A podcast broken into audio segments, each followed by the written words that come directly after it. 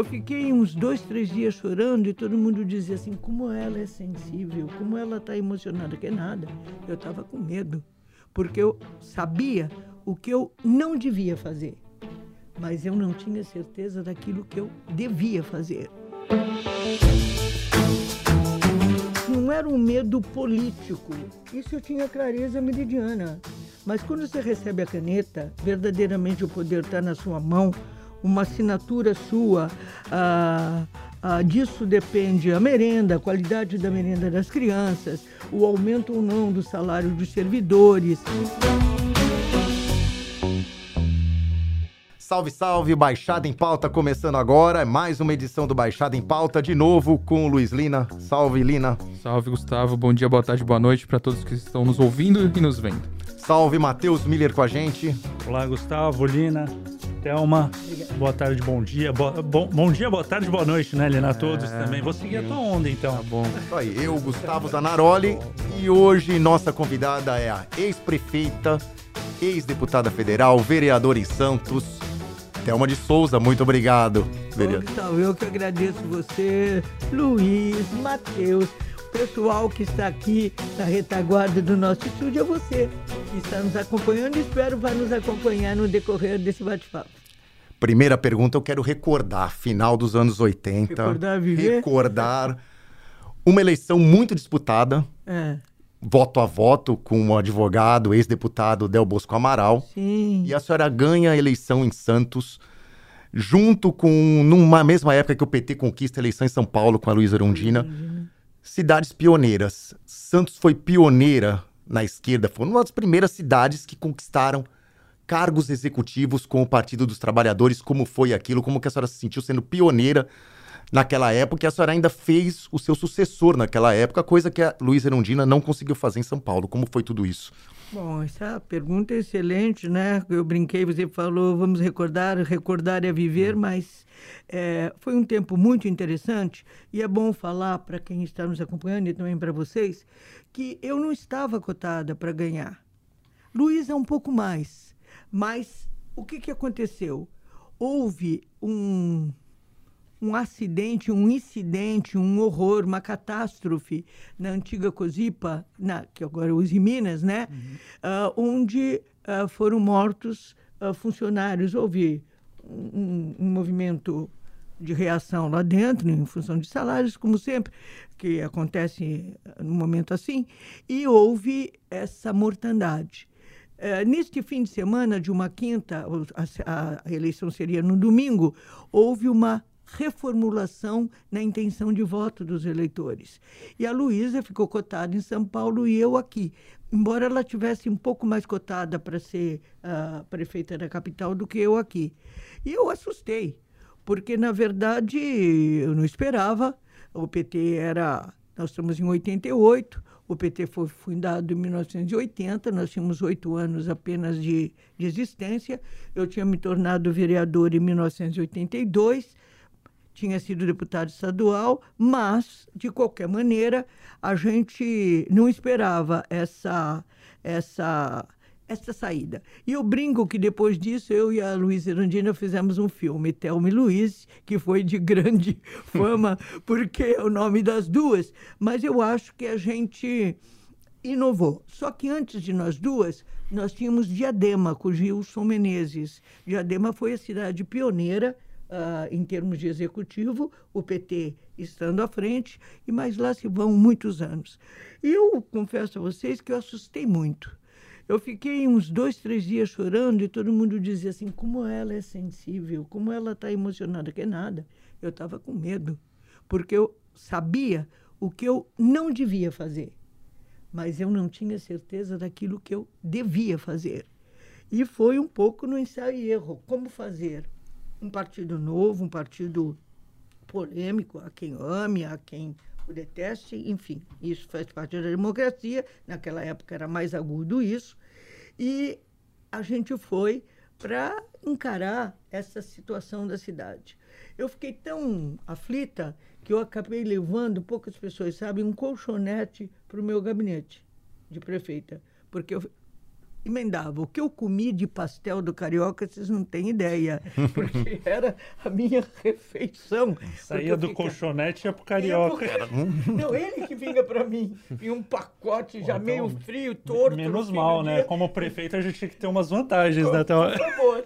E, enfim, e aí foram quatro anos, eu, mas eu devo confessar que eu já fui quatro vezes vereadora, duas vezes estadual, duas ou três nem lembro, quatro vezes. Já era estadual quando, quando foi eleita, foi vereadora, foi, foi, era é, estadual, verdade. junto com a Luísa Rungini, inclusive, né? Certo. Na Assembleia. Exato. Então, é, veja, dois de, de deputada estadual, quatro de deputada federal, o último foi uma suplência, uh, duas, três de vereadora com este mandato e uma de prefeita, não tinha reeleição, a gente conseguiu eleger o Davi Capistrano, né? Que foi o grande artífice da ação na saúde, particularmente as policlínicas, que estão aí até uhum. hoje. É um modelo cubano, lá são policlínicos. E eu queria chegar até, como é lá em Cuba, que uh, uh, o médico responsável ele mora na policlínica, no policlínico. Então você nunca vai estar desassistido, porque a pessoa que cuida da saúde cuida também daquele órgão público que, e mora lá. 24 horas por dia. Mas eu não cheguei a, a até esse. É muito difícil no modelo de governo como o nosso chegar a isso. Mas eu acho que as policlínicas vieram para ficar, os policlínicos, e a gente está aí. Eu acho que foi interessante. Eu gostei muito de ser prefeita. Tanto que eu quis ser governadora. Aí o Zé Dirceu se colocou, ele deu uma entrevista para o Kennedy Alencar esta, esta semana que passou, e ele disse que ele foi candidato a prefeito, que ele, a, a governador, que ele não deveria ter sido eu na minha sala. Falei, era, tinha que ser eu. Falava com ele na sala da minha casa, tinha que ser eu. Mas com brincadeiras, mas com seriedade. Eu perdi uma chance, eu vinha de uma. Uhum. Quando eu falo eu vinha, eu, eu, falo de uma equipe, porque eu não fiz nada sozinha. Então a gente tinha um acerto muito grande, possivelmente mais que, que a capital de São Paulo. Nós tínhamos uma equipe extremamente avançada, irreverente.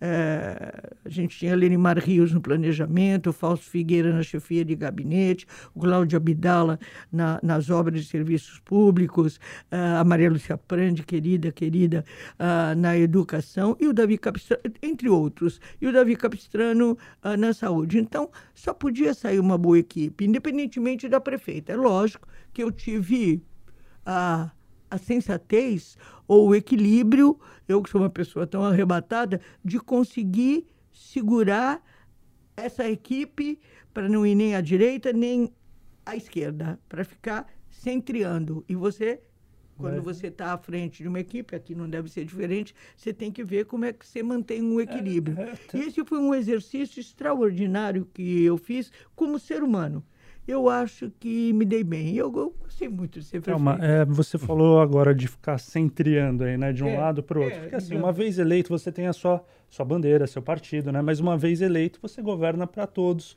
Que é o, o jargão, né, é, de toda eleição, quando alguém é eleito fala, eu vim para governar para todos. É, é, quais foram, na, na, hoje a gente vê aí é, tamanha polarização entre, entre partidos, entre ideias. Naquela época, na sua época, como foi, como era. É, e aí eu só, só queria pegar um gancho aí do, do, do que você falou também, do medo que sentiu uhum. quando foi eleita prefeita, que não sabia, é, é, sabia o que devia fazer, mas não sabia como fazer, né? Foi isso, acho é, que falou. Que, e o, e o que, que fazer. Devia, né? o que como fazer. que era se lançar candidata a prefeita, cheia de propostas, aí agora você vem com esse medo e não sabia direito como fazer? Não era, olha, Matheus, não era um medo político, isso eu tinha clareza meridiana. Mas quando você recebe a caneta, verdadeiramente o poder está na sua mão, uma assinatura sua, ah, ah, disso depende a merenda, a qualidade Sim. da merenda das crianças, o aumento ou não do salário dos servidores, o tipo de educação ou de saúde pública Isso que você vai oferecer. o legislativo, né? A, a questão da, da, da decisão passar necessariamente pelas tuas mãos, né? Então eu percebi muito rapidamente que eu tinha que ter muito equilíbrio pessoal. Tá. Né? E pela minha maneira de ser, pelo meu caráter, sou uma pessoa apaixonada, evidentemente que uh, com mais idade a gente uh, sossega algumas emoções, mas elas estão aqui. Uhum. Então eu, eu me preparei para ter um bom senso, ou pelo menos para decidir aquilo que respondesse a, a maioria das pessoas, aquilo que as pessoas precisavam. E aí não tem jeito. Você tem suas bandeiras, mas se você tiver habilidade, você vai convencer aqueles e aquelas que não pensam assim uh, quais as vantagens da, da sua posição. É um trabalho. Isso é política. É você ir a cada momento. Olha, eu acho que no atacado eu devo ter acertado, porque já se vão, uh, desde que eu fui vereadora em 82, já se vão 41 anos. Eu estou aí firme. Época, naquela época, então, o diálogo, o fazer política era mais, eh, vou usar a palavra fácil, é, é, nessa questão, será que dá para se dizer assim? Era hum. mais fácil, era mais, tinha mais elegância na, na discussão, no eu, debate? Eu queria pegar o gancho dessa pergunta Matheus, para a senhora, desculpa, vereadora, mas o que mudou na, no seu ponto de vista nessa relação política de políticos nesses 40 anos que a senhora, desde a primeira vez e agora, a senhora vê uma mudança? A internet. A internet. A, internet. a senhora acha que a... eu acho eu acho que a internet ela veio de, de uma maneira devastadora porque ela democratiza tudo. A questões mais irrelevantes com questões relevantes. E eu acho que cabe, continua sendo ao político, pensar no meio dessas situações aquilo que realmente importa para a vida, o dia a dia das pessoas. Evidentemente que você tem que ver, antes de mais nada, emprego, salário, isso é, é o básico, e daí pensar saúde, educação e, para mim, cultura. Para mim, eu coloco cultura nessa base inicial. E só que a gente é um ser humano com uma formação particular. Eu sou, meu avô paterno é português, veio com os tamancos absolutamente analfabeto de Portugal. Minha avó, a mulher dele, veio da Espanha. Eu sou, ela era andaluza, ela era de Almeria, ali chegando no Mediterrâneo, com influência otomano. Eu acho que tenho aqui na, nos meus malares toda a, a, a, a compleição física da minha origem, mas eu tenho principalmente a cultura dessas pessoas, né? E a maneira como eu fui educada. Mas não vamos esquecer que meu pai era estivador, depois ele foi trabalhar no antigo IAPTEC, Instituto de Aposentadorias e Pensões dos Empregados em Transportes e Cargas. Quem era a base uh, do antigo IAPTEC?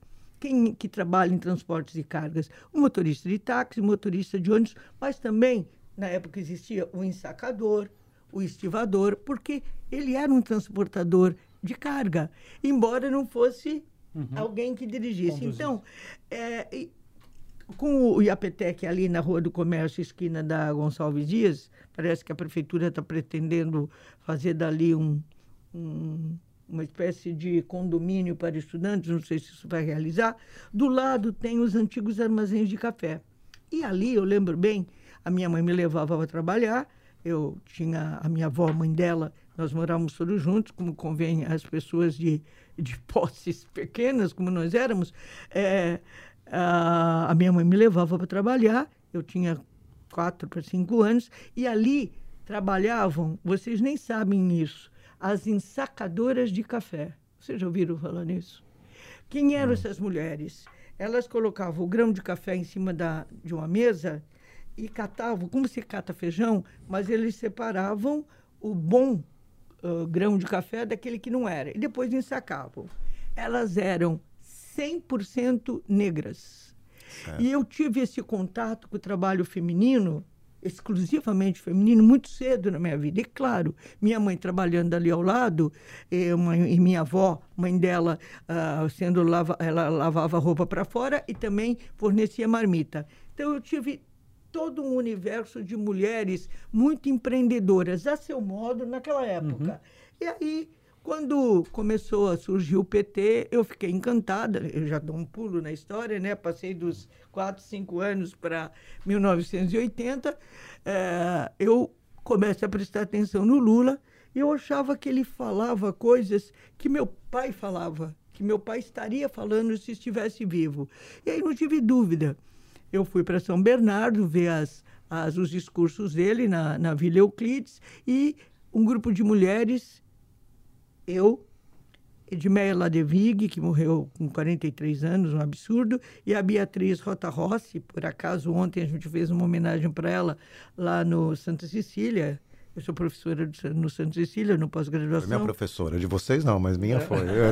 a Beatriz Rota Rossi. Beatriz. Ah, é, sim. E ela agora está morando em Paraty, faz três Sim, anos. sim. E onde foi feita uma homenagem, porque o Gilson de Melo Barros, é, que, que dirige o TEP, que é o Teatro Experimental ah, da, da- do Santa Cecília, ele iniciou ontem com o Baú da Candoca. É uma, um, um escrito da Beatriz, fizeram uma, uma leitura muito interessante, foi, e do sábado em diante eles vão fazer um, vamos dizer, vão fazer uma, um resumão e, e vão fazer as obras da Beatriz irem à tona, né? Então, Beatriz está lá em Paraty, ainda falei com ela ontem, e esta foi uma geração, eu estou falando dela porque ela e a Edmeia Ladevig, elas influenciaram basicamente a minha formação política, independentemente do meu pai, que era político, ele era do PTB do Jango, foi caçado em 64, meu o Jango foi, meu pai também. Minha mãe foi para o lugar dele, virou vereadora e acabou fundando o MDB. Então, ela foi secretária do MDB aqui, na época do, do, do Fabiano, vereador, do Luiz Corvo, que era do Partido Comunista, enfim, uma turma bem à esquerda. Então, a correlação de forças e o perfil da nossa cidade e da nossa região era profundamente diferente do de hoje. Você veja, ah, em 80, agora nós, ah, 41 anos depois, 43 anos depois, a gente ainda tem dificuldade da mulher assumir ah, ah, partes e comando ah, na, na, na real ação ah, que vem da, da condução de, de ações, que é na política Sim, sempre. sim. Eh, Vocês imaginam naquele ano, né? naquela época. Mas, de qualquer maneira, estamos aqui e eu sou muito feliz de ter E- escolhido essa vida. A senhora falou, Santos sempre foi uma teve uma tendência progressista, mas de alguns anos e até décadas para cá, tem, o eleitor santista tem se tornado mais conservador. Conservador. Nós vimos isso nas últimas duas eleições, né? É um processo natural? Isso. Não, eu acho que natural, se nós chamarmos de natural avaliar a conjuntura em que nós estamos inseridos, eu diria que sim. Mas você veja, qual é o perfil ah, do morador de Santos? Basicamente, é classe média, ah, seu maior sonho é ter um carro, nem que seja. Estou falando de- ah, genericamente, é ter um carro, nem que seja um carro popular, ah, poder morar de frente para a praia, mesmo que seja num kitnet, e se ele alcança isso, ele já fez, no entender dele, um avanço. E a, a cidade, ela, ela é uma cidade de classe média-média.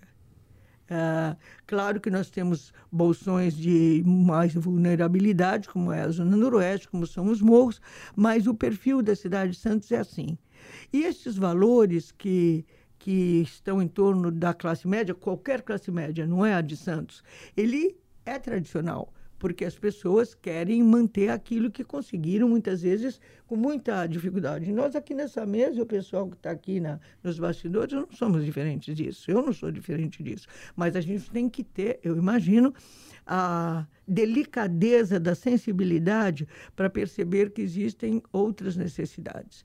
Quem vai na Vila Gilda sabe, por exemplo, que não é, não é legal você ter moradias em cima das palafitas. Primeira vez que eu fui na Vila Gil da minha vida, eu entrei numa casa e a mulher falou para mim, olha, aí eu perdi o meu nenê. Eu, eu perdi, eu achei que a minha- a criança estava... Não, perdeu porque caiu na maré e morreu. E eu fiquei olhando para ela, eu fiquei uns dois, três minutos petrificada, porque a mulher estava me contando uma história trágica e ela falava aquilo não com naturalidade, mas com uma. eh, Já tinha, de alguma maneira, eh, Uma casca, né? Uma, uma ela casca, tava, já né? estava dentro dela endurecida, aquilo. né? Quer dizer, é assim que a vida é, ponto Mas final. essa, essa questão da, da Vila Gilda, desculpa até uma interromper, mas é, é porque assim, é um processo que a gente até da outra entrevista, né, Gustavo, que a gente conversou, é, sempre que nos bastidores, né, nos, nos in-offs da É. vida, né, que a gente conversa com políticos, e nas eleições é pauta de todo candidato. todo, toda vez é a mesma coisa. É um, pro, é um processo aí, é, já, já se vão anos, né? Desde a sua época que foi lá e viu e sentiu essa dor dessa mãe que já estava com essa casca. E de lá para cá, parece que as coisas não, não avançam, os projetos. O que, que falta? Porque realmente é um, é, é um grande marco aí para a nossa região, né? A gente está falando da maior área de, de moradia aí em Palafita, né? Do Brasil. Do Brasil. Mais que a Bahia, né? Exato. Isso é escandaloso. Exato. Na verdade. Ou seja, não é um probleminha pequeno. Não, né? não é. É porque a, as soluções ou os encaminhamentos de soluções para a questão, uh, eu vou falar Vila Gilda, mas podia ser qualquer outra uh, palafita, qualquer outro setor de moradias tão vulneráveis assim. Você vai depender. Ali, por exemplo, ali tem um corre, um rio, que agora aquilo é um, uma poça de, de, de, lixo, de imundície, né? Eu sei porque ali é a Vila Telma. Imagina, eu ajudei a, as pessoas a conquistar, conquistarem aquele espaço onde hoje virou Vila Telma.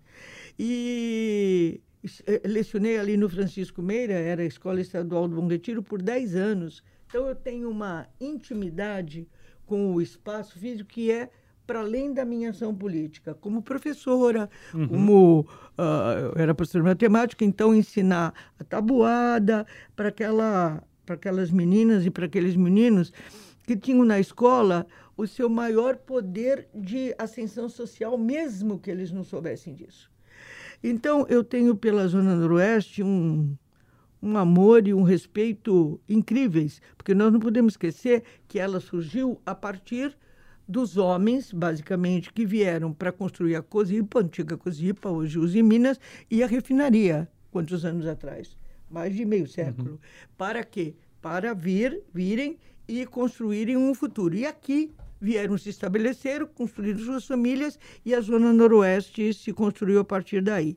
Então, para resolver, ou pelo menos encaminhar, tem a questão do solo, tem a questão da, do alto valor financeiro, que, porque vai desde moradia até estrutura de educação. A gente conseguiu ter lá o Arte no DIC, Sim. com o querido Zé Virgílio, que é, eu acho que é, agora tem um bom prato lá, mas tanto a fazer. Só que ali nós temos um reflexo uh, do que é a nossa sociedade brasileira. Ali é, é, é o exemplo mais acabado daquilo que existe no nosso país.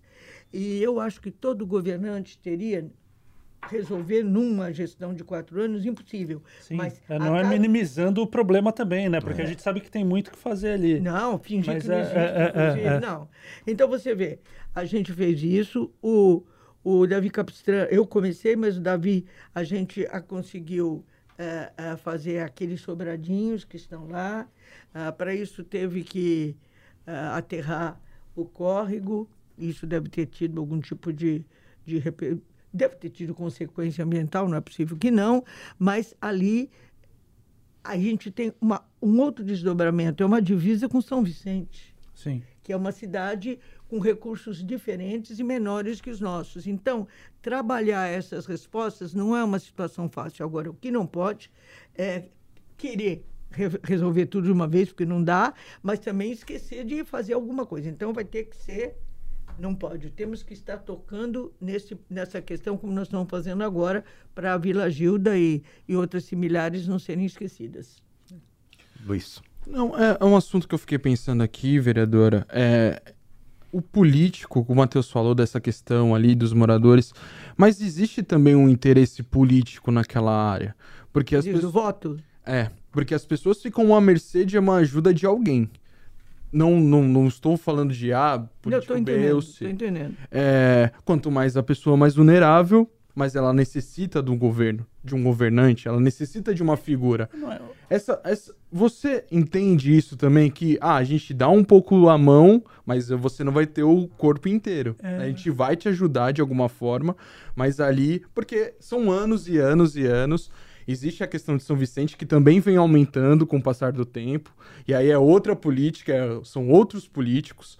Não existe também. Outro orçamento. Outro orçamento. Também não existe um olhar assim, vamos dizer assim, um olhar tá aberto, mas tá fechado ao mesmo tempo. Não sei, você queria falar alguma coisa, Matheus? Não, eu só, só queria discutir isso com, com eles também, é, é, então, porque assim, parece isso que. Não, não quero nem fugir da pergunta do Lina. É. Mas é, é esse negócio de dar a mão e não dar o corpo para garantir voto. Sacanagem. Isso não, não, não é nem só sacanagem, é de uma burrice tamanha, porque assim, se você quer ter voto, cara, faz, né? Você conquista, você, você deixa uma, uma marca, um legado, não dá migalha. É, pelo menos é dessa Sim. forma que eu vejo, não sei como vocês veem. Eu entendi, faz parte do jogo, né? Que, ou pelo menos desse jogo velado que a gente escuta falar, né? Mas política, pelo que a gente está conversando aqui hoje, não é isso. Política é discutir, trazer para perto, né? Oi, Luiz, é. É. deixa eu falar uma coisa para você. Eu acho que tem muitos políticos que fazem isso, mas vamos compreender que não é a melhor maneira. Não, concordo. Né? Concordo. Isso é isso é, é chantagem, né? Sim. Então você faz esperando que venha o troco ou não faz tudo, sabe? Aquela história de dar a dentadura de cima e depois dar de, sabe, dar um pé de sapato. Não, não faz isso não. Você tem a ação da política principal é libertar as pessoas e ela só pode fazer qualquer pessoa à medida que ela tem conhecimentos e faz o seu caminho de libertação para a direção que ela quiser.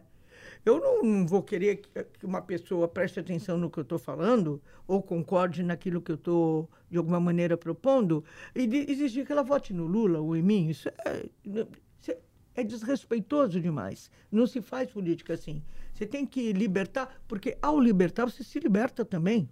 Você tem uma relação de equilíbrio, uma relação. a de respeito, que é o que precisa, a gente precisa ter. Porque à medida que você respeita o morador, que você respeita o município, você vai ser respeitado. Se você não for, você fez a sua parte.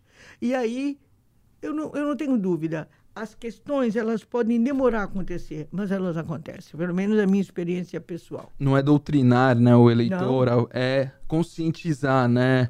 E a, que é difícil. E a conscientização é, é difícil, a conscientização política, né, né, vereadora? Com certeza. Não, aí você vai falar para as pessoas que estão precisando de um prato de comida, para ela compreender que os outros também têm essa necessidade, que os outros também têm necessidade da escola, da saúde pública, da casa. Não é uma tarefa fácil, mas não é uma tarefa de um dia, é um processo. Eu só vou pegar mais um gancho, e aí é uma questão da base anos atrás, o Mano Brown, durante, acho que do Haddad, né, que foi em 2018, ele falou justamente sobre essa questão da base do PT, que o PT tinha esquecido da sua base, que é a base da comunidade, ele explicou isso, que é fechar os olhos, onde deixou a, a, as igrejas entrarem. A senhora vê, de alguma forma, que o PT meio que deu as costas para essa base, para essa, essas pessoas, em algum vou, momento. Eu vou até emendar, né? O, trazendo um pouco para a região, né? Isso. A senhora falou de, de grandes quadros do PT, citou aqui Fausto Figueira, Maria Lúcia Prandi. Eu cito também como deputada Maria Ângela Duarte.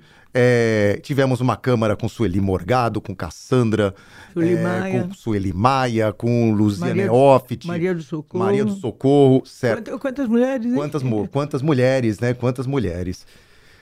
Faltou renovação, por que, que não renovou hoje? O PT tem dificuldade para formar um quadro aqui na região. Pegando isso que o, que o Luiz falou, por que, que não renovou? Por que, que a gente teve essa dificuldade para renovar quadros? Você quer falar alguma coisa? Não, dessa vez eu só vou ouvir.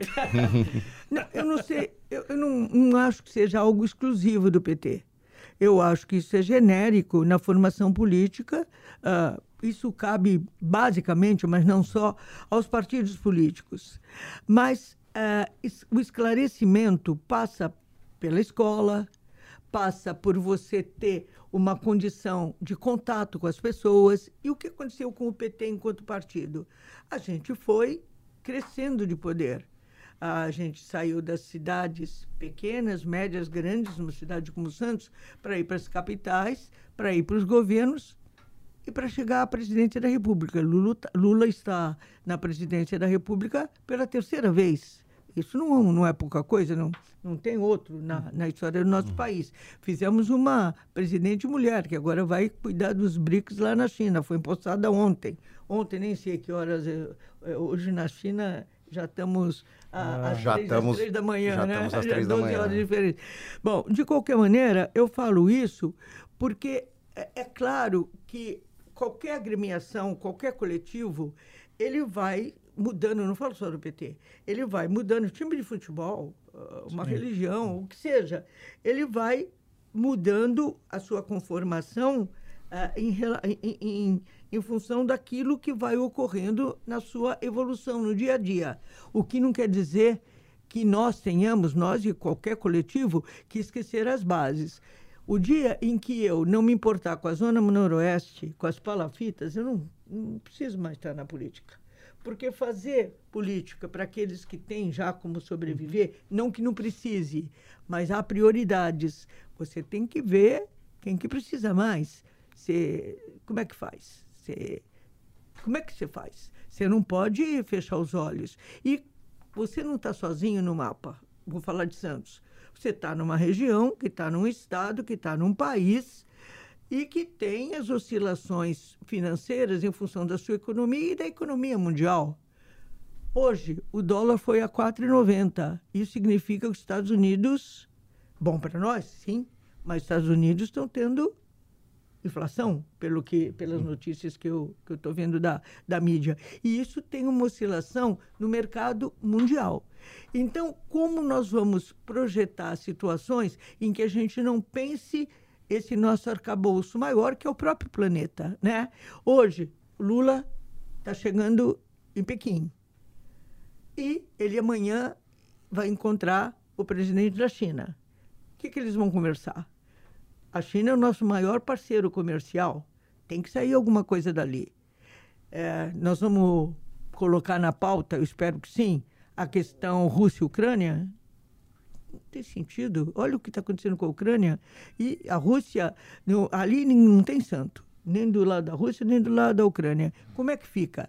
Então, eu estou falando deste, deste rol na agenda que o presidente vai de presidente para presidente para dizer que isso significa que Lula, o que, que Lula está fazendo? Nos três primeiros meses, informações pela mídia, uh, uh, ir para os mais vulneráveis. Isso feito, agora ele vai na classe média, que é a base uh, dos eleitores do PT. É a classe média média, pessoas com o perfil econômico-financeiro que nós temos aqui nessa sala e das pessoas que estão nos acompanhando. Então, eu acho que o Lula uh, ele vai passar em Dubai no sábado, parece, né? E já foi convidado para o Japão, pelo Japão, para ir para a sétima alguma coisa. Vai ter uma reunião aí dos, dos enfim, vai ter Deve semana viajar. que vem. Posso estar falando errado, me perdoem, mas semana que entra já temos ainda mais ações. O que, que Lula está fazendo? Depois de quatro anos de fechamento para o mundo, não esqueçamos que no governo anterior, no governo de Bolsonaro, a primeira, que eu me lembre, a primeira atividade pública que ele foi foi em Davos. Não abriu a boca, porque não sabe, não tem o que falar. Não tinha, não tem, e pelo que eu percebo, não terá. Então, acho que nós tivemos quatro anos de uma visão é, equivocada. Não digo que não, que é para ser do Lula, não é para ser... Não, não estou dizendo nada disso, mas estou dizendo que as políticas envolvidas elas foram uh, um pouco do avestruz. O Brasil se escondeu e agora nós temos que abrir e mostrar para o mundo que nós somos protagonistas de um processo. Gente, não tem país. Uh, tem o Canadá, tem os Estados Unidos, China, Rússia, México, talvez, com o tamanho uh, do Brasil. Quer dizer, nós somos um, 8 mil e quantos quilômetros quadrados de, de costa? De quilômetros, não, quilômetros uh, na nossa costa. Então, nós temos uma tarefa. O Brasil é uma esperança para o futuro, mas ele tem que ser construído agora, porque ele teve um lapso de tempo onde questões equivocadas, vou tentar ser elegante, foram, não foram, foram pautadas e as que deveriam ter sido pautadas não. Uh, então, eu acho que a gente vai ter que lidar com isso. O Lula está fazendo este papel, acho que é isso que ele tem que fazer mesmo, mas nós temos que estar tá aqui na retaguarda. O que, que nós queremos? Santos é, é, é, é o Brasil. O que, que nós queremos aqui para a nossa cidade, para a nossa região? Nós temos o maior porto da América Latina. Do que se Exatamente, trata? Exatamente, né? Não é verdade? A grande porta aí do país, né? Porto de Santos. Eu diria das Américas, né? Da América, América Latina. Que gira de, de, da economia aqui do, do nosso país, que entra, que passa pelo nosso pelo nosso quintal. porto, pelo nosso quintal, literalmente. Isso muitas vezes é quando a gente conversa com, com políticos, com, com prefeitos, né? A gente faz uma pergunta e fala, não, mas isso não compete à cidade, isso não é o município, isso é o estado. isso é o governo federal. Quantas vezes? E eu falo, eu sempre uso esse mesmo termo que você usou agora, então, é o teu quintal, é a, é a tua casa. Você não sabe o que está acontecendo na tua casa, o reflexo do, do, do, entorno na tua casa. Complicado, né? Como que, que, que você vê essa, essa questão também? Já entra nesse mesmo, nesse mesmo ponto, né? De, de, de entender aí o contexto do país, é, nesse, nesse formato. Você acha que é, hoje os gestores municipais eles estão se apagando assim também, deixando, jogando mais responsabilidade sempre para o Estado e para o governo federal, em vez de assumir as responsabilidades de, de, de tirar as soluções, de fazer, a, de, de, de botar em prática soluções para tirar do papel, resolver problemas? Olha, depende do caráter do governante né, e do político. Porque você pode não ter a possibilidade da caneta para resolver ou para encaminhar, mas você sempre pode discutir. O que você não pode é se insensibilizar. É, eu estava falando aqui, antes da gente começar esse nosso bate-papo, que quando saí de casa hoje, tinha um morador de rua uh, deitado na porta da minha casa. E eu parei ali e falei, Jesus, eu fui prefeita dessa cidade, o que, que eu tenho que fazer agora? Evidentemente ele estava alcoolizado, estava... Falei, bom, primeiro ele vai ter que sair dessa desses, dessa situação, passar essa ressaca. Mas eu estou falando simbolicamente o que aconteceu para mim há uma hora atrás. Que não é uma realidade distante de quem está nos acompanhando, de uhum. nós que estamos aqui. E o que a gente faz? A gente finge que a população de rua não existe, que ela está aumentando, que ela é reflexo de an anos de despudor com a questão econômico-financeira do nosso país. Não pode. Eu, como vereadora hoje, eu posso não ter a possibilidade de decisões, mas eu posso influenciar nessa decisão. Uhum. Eu posso falar para o prefeito, por exemplo, hoje vai ter na Câmara uma votação sobre uh, financiar a possibilidade de despejo de pessoas que uh, não pagaram a sua cota de, do imóvel que estão habitando. Mas como? Vai usar dinheiro para construir para essa destruição? Não, tem que ter outra solução. Não estou dizendo que é para fechar os olhos aos problemas financeiros que um uma cidade, um estado um país tem que ter.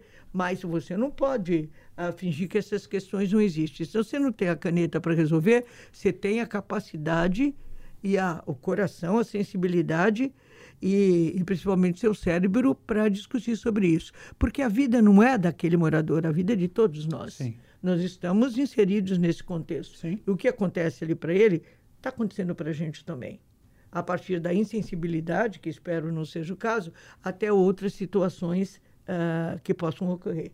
Não sei se eu respondi. Sim. A senhora falou do José Dirceu, né, que, sim, sim. que foi candidato a governador numa, numa votação que seria para a senhora ser, né, numa eleição que seria para a senhora ser... Não é, foi nem no segundo turno. É, então foi uma votação ali razoável, né, pequena. Quando todas as eleições que a senhora participou, teve sempre é, votações expressivas para deputada, para, né, historicamente, votações muito expressivas. Superior, inclusive, a grandes nomes do partido, né? Eu não quero falar nomes, mas é verdade que esses grandes nomes aí tinha uma bronquinha, existia uma bronca desses grandes nomes do PT por causa das suas votações que eram maiores que a deles. Bastidores, bastidores. É, bastidores. a gente sempre ouviu falar isso, né? É verdade vou falar uma coisa que vai, vai parecer que é arrogância, mas não é não. Mas eu dou a mínima. Eu sigo a minha hum. vida. Não, a minha, a minha resposta não é pro. Não, eu tenho, claro, uma agremiação, um partido, eu ajudo a conduzir esse partido, eu fundei esse partido, mas a minha resposta tem que ser para o munícipe, para aquele que está confiando no meu trabalho, para ele ter uma vida, se não melhor, pelo menos um pouquinho menos hostil. É, é disso que se trata. Eu não sei lá se o João, se a Maria, o José. Porque não dá, tem tanta coisa para ser feita, Gustavo, tanta coisa, que não dá tempo para ficar nesse rame-rame de bastidores, entendeu? E não é no nosso quintal, é no nosso pomar. Então não pode ter. Então segue a vida, Uh, as pessoas estão esperando a confiança que depositam na gente. Aqui, vocês, como, como jornalistas, não é diferente. Então, é isso que eu penso. Vamos em frente, que atrás vem gente, a minha avó diria. Vereadora, a senhora falou, na, tem uma das respostas que a mudança foi a internet, né? Não, aí, não só, não só. Uma das grandes mudanças, vamos dizer assim. E no, até a eleição do antigo presidente e de grande parte dos seus políticos foi baseada na internet. A esquerda é, até demorou um pouquinho mais a se acostumar com essa questão. É, como a senhora trabalha com a internet e como a senhora angaria novos eleitores? Porque o eleitor novo, o eleitor ali de 18 até os 30 anos, está na internet. Como a esquerda, como fez com Janones, como fez com outros políticos na eleição presidencial, que até ajudou, até mesmo o presidente Lula foi em podcasts, o presidente Lula foi, foi na internet também, né? É, como trabalhar na internet, você que a senhora que é uma política já experiente, já tem os seus eleitores, mas para ampliar e, e, levar a mensagem que a senhora quer para esse público. Olha, você me falou uma coisa que eu vou dizer, eu nunca faço uma coisa política pensando que a pessoa vai votar em mim. Se eu fizer isso, está roubada. Olha, ó, eu faço, mas você vai ter que votar em mim. Não tem sentido. É, porque você planta. O que você vai colher não depende, depende bastante de você, mas depende do entorno, da conjuntura, de outros atores, uh, de toda uma estrutura econômico-social que possa acontecer e por aí vai. Nossa, o que eu já fui xingada por ser do PT e também o que eu já fui elogiada. Então, eu acho que antes de mais nada, é preciso ter muita sinceridade no que você faz. Eu vou ser incapaz de fazer uma defesa de uma situação em que eu não acredito. Vai, a voz vai sair falsa, o tom vai sair falso, o argumento vai ser ambíguo, não vai, não vai responder. Então, eu acho que a gente, tem alguns ditados aí populares, faz o bem não importa quem, eu não sei nem exatamente o que é bem e para quem. Mas se você tem uma meta, se você tem compromisso com uh, o respeito e o bem-estar das pessoas, no caso de você ser política, você vai seguir uma, um patamar de ações onde isso seja um, um, uma meta cotidiana. Mas não por causa do voto. Porque, vamos lá, eu sou vereadora, vamos supor uma hipótese, você vota em mim. Aí, na próxima eleição, você sai candidato a vereador, o que a tua família faz? Vote em mim? Claro que não. Vai votar em você e eu não vou entender. Porque isto é a dinâmica da, da, da, do ser humano, a dinâmica da, do dia a dia. Então, é fazer aquilo que a gente entende correto, é, para mim, o correto, no, no caso de, de, ser vereadora, é, é, responder ao que a maioria está precisando, e geralmente é emprego, saúde, educação, como eu disse, cultura, todo esse arcabouço básico que dá mais dignidade à condição humana. E isso, isso não tem preço, não é com o voto que você, você faz. A colheita vem se você fez um bom plantio. Mas se eu for fazer, eu ou qualquer outro político, pensar em fazer alguma coisa uh, de uma maneira uh, aritmética, matemática, saber, para saber se vai votar, é complicado, porque você tem outras pessoas que vão disputar, conjunturas particulares, necessidades pessoais e até momentâneas que possam surgir, Sim. o que não quer dizer que a pessoa não admire você. Vocês são jornalistas, cada um tem seu trabalho. Há quem goste de vocês hoje, mas amanhã vocês fazem alguma, alguma intervenção que não foi aí ficam de, de mau humor com o Matheus ou com você, Luiz, e aí daqui a dois dias já, já melhora. Tá? Ah, porque a vida é isso, a vida é dinâmica. Você não pode cobrar o voto, né? Você vai comprar. É, é, assim, marido e mulher, eu vou cobrar a sua lealdade. Não é, existe. Na verdade, o que eu quis dizer, vereadora, não é na questão até da questão do voto. É, estou falando mais do eleitor de entender a questão do ou do conservadorismo, ou do progressismo, ou entender o que é o PT, entender o que é o PSL e tudo mais. Mas é como a mensagem, como a mensagem trabalhar para que uma pessoa, um eleitor que entenda a concepção de um partido, a, concep... a história de um partido hoje na internet. Porque hoje é muito fácil derrubar uma história ou desconstruir uma história. Muito fácil. Então, é, é, nesse ponto de vista que eu estou falando, não questão do voto em si lá na urna, estou falando na construção de uma pessoa consciente politicamente, entendeu? Ó, oh eu, eu, o, o, Flávio está aqui, Flávio Leal, que é meu assessor para esse setor. A gente está em todas as redes. A gente está ah, no Instagram, a gente está, enfim, ah, no Facebook e tal. Mas existe algo anterior a isso. Antes da ação tecnológica, existe a minha pessoa. Se eu não tiver uma condução, uma maneira de agir, um caráter, vamos falar de uma maneira mais grosseira, eu acabo não sendo um bom produto para ser colocado na, na, nas redes sociais. Porque a pessoa vai ser leal a mim, através do voto, que é o que você está colocando, se eu não dou demonstração da minha lealdade a ela hoje? Ela está com dificuldade de emprego e eu finjo que não existe. O homem de rua está lá e eu. Do que se trata? Então, existe. É uma via de duas mãos.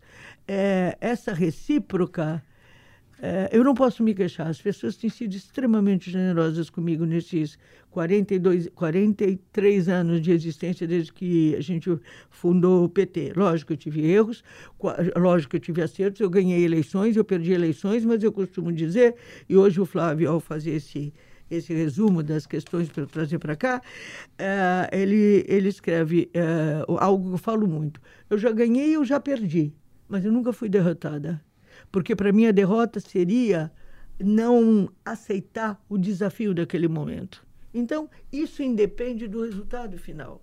Se você tem a disposição, pode ser que nem todos percebam, mas muitos perceberão. Essa sinceridade, ela, ou a falta dela, ela pode enganar as pessoas um ou dois dias, mas não enganará sempre. Não, não é assim. Eu acho que a gente está aí, né? O tipo, e o que, que é? Tudo é um discurso político. A roupa que você veste, a maneira como você fala, o jeito como você trata as pessoas, os vizinhos, a família, os filhos, os animais, sabe? É, é tudo uma coisa só. É, tudo isso são reflexos da sua maneira de ser. E quem está em volta está olhando. Pode até nem perceber. Eu estou analisando aqui a camisa do Matheus. Mas está hum, boa. Bonitinha. Obrigado. Bonitinha, Não, bonitinha. eu já pergunto é na um, é, é, um vermelho aliviado. É, é, ver... é luto. Ah, puta, você acabou de dizer que meu, meu, meu rosinho não, tá, tá, desbotado. Poxa, não, eu não faça isso. Senão eu vou falar do seu perfume, hein? Não, não. Mas tá bom, tá bom o tá perfume. Tá bom. É que a gente tava brincando com cheiros e eu tô aqui com um perfuminho que eu acho legal. Eu estava contando isso para vocês saberem as fofocas bastidores. Mas voltando, eu acho que a sinceridade, em resumo, uh, ela pode não ser absorvida, nem compreendida, nem percebida no momento. Mas em algum momento ela será. Sim. E eu acho que é isso que a gente conta na vida profissional, na vida familiar, no dia a dia de todos nós. E eu na vida política. Tem, tenho dúvida. Tem, tem algumas questões. Esse, esse lance da, da internet que o Lina tocou, que eu queria aprofundar também, é, sobre hoje o, o, legislativo, né, perante a, a, a força da internet, é, das pessoas ali, né, eu acho que muitas vezes dá a impressão de que ela influencia e demais nas decisões que são tomadas pela casa. É, isso Você não tá só da Câmara ou da, da, da Câmara, da Câmara. Da, da é, não, de, isso de qualquer, de qualquer. Ah, mas como a gente está no Baixada em Pauta, tá, estamos tá. aqui, né? Tá é, é, então, é, essa questão também influencia muito. Queria saber como que isso vocês lidam, né, é, no legislativo aqui, com essa interferência, com essa influência aí da, da internet. Mas, além desse, desse ponto, eu não poderia deixar passar batido, como você mencionou, a mulher que está aqui na mesa, né, do Baixada em Pauta hoje falando, é. foi prefeita mulher de Santos, né, e depois disso, não mais.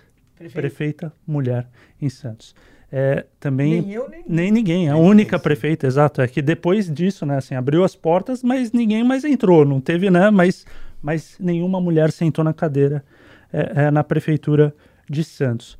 E aí também foi a foi prefeita a prefeita de Santos 100 anos depois da primeira 100 anos depois da República, que quando se iniciou a República, eu não, não tinha pensado nisso, né? A primeira 100 anos no ano foi eleita. Como que. E que... 200 depois da Revolução Francesa. Então, então é. eu queria saber como que, que, que é isso? Falando né, de, de, de participação, da presença da, da mulher né, na, na política, vocês citaram, o Gustavo citou tantos nomes, você também, Thelma. Como que é para você é, ver essa. Eu abri a porta e ninguém mais sentou naquela cadeira. Falta. Eu, eu acho que é mais complexo do que essa análise em torno do meu nome ou da minha pessoa. você tem que ver toda a condição da mulher no mundo e no Brasil não é diferente. É, nós ainda somos aquelas que cuidamos da casa, vemos o filho ir para a escola, vê o uniforme, lava, passa a cozinha. É, a Adélia Prado, essa escritora e poeta brasileira tão querida, ela diz mulher, exclama e, e, e, e interroga e exclama. Mulher é desdobrável. Mulher é desdobrável porque a gente se vê em mil e uma atividades. A gente uh, não se furta a isso. É até uma característica uh, cultural uh, do nosso gênero. E eu acho assim, é, condições não aconteceram, é, não só aqui em Santos, mundialmente falando. Os Estados Unidos hum, também não teve muitas Hillary Clintons. Sim. Entendeu? Uhum. É, Estou pegando um Sim, exemplo sim, sim. bem no, no, no, no outro lado do, do mundo, um mundo poderoso, economicamente eh, diferente da gente.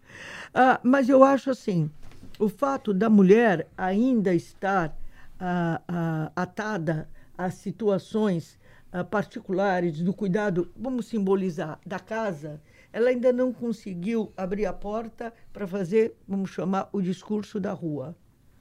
Nós fizemos isso para vocês poderem fazer isso. Nós garantimos que vocês tenham essa possibilidade. Sem nós, as mães, as mulheres, as irmãs, as professoras, vocês não teriam essa possibilidade. Acho que está mais do que chegada a hora de vocês uh, virem para casa. A gente fazer um, um balanço. A gente vai para o discurso da rua e vocês vêm para o interior da casa. Cuidar do bebê, trocar fralda, essas coisas. Eu acho que já há muitos homens que fazem Sim. isso. Eu, sou, eu tenho dois filhos, homens, né? Na faixa de 40 anos, agora eles estão. E eles são extremamente uh, uh, donos de casa, digamos assim. Lavam, passam, cozinham. O mais novo é chefe de cozinha, uh, trabalhava no INA, agora trabalha ali na, na esquina, na frente, à frente do Brunella, estou fazendo merchandise, ali na, ali na Ponta da Praia, ali perto do Canal 6. O outro trabalha no shopping de Praia Grande. E, mas os dois, por exemplo, às vezes eles vão lá em casa, eu não estou, os horários são complexos para nós todos juntarmos. E o que acontece?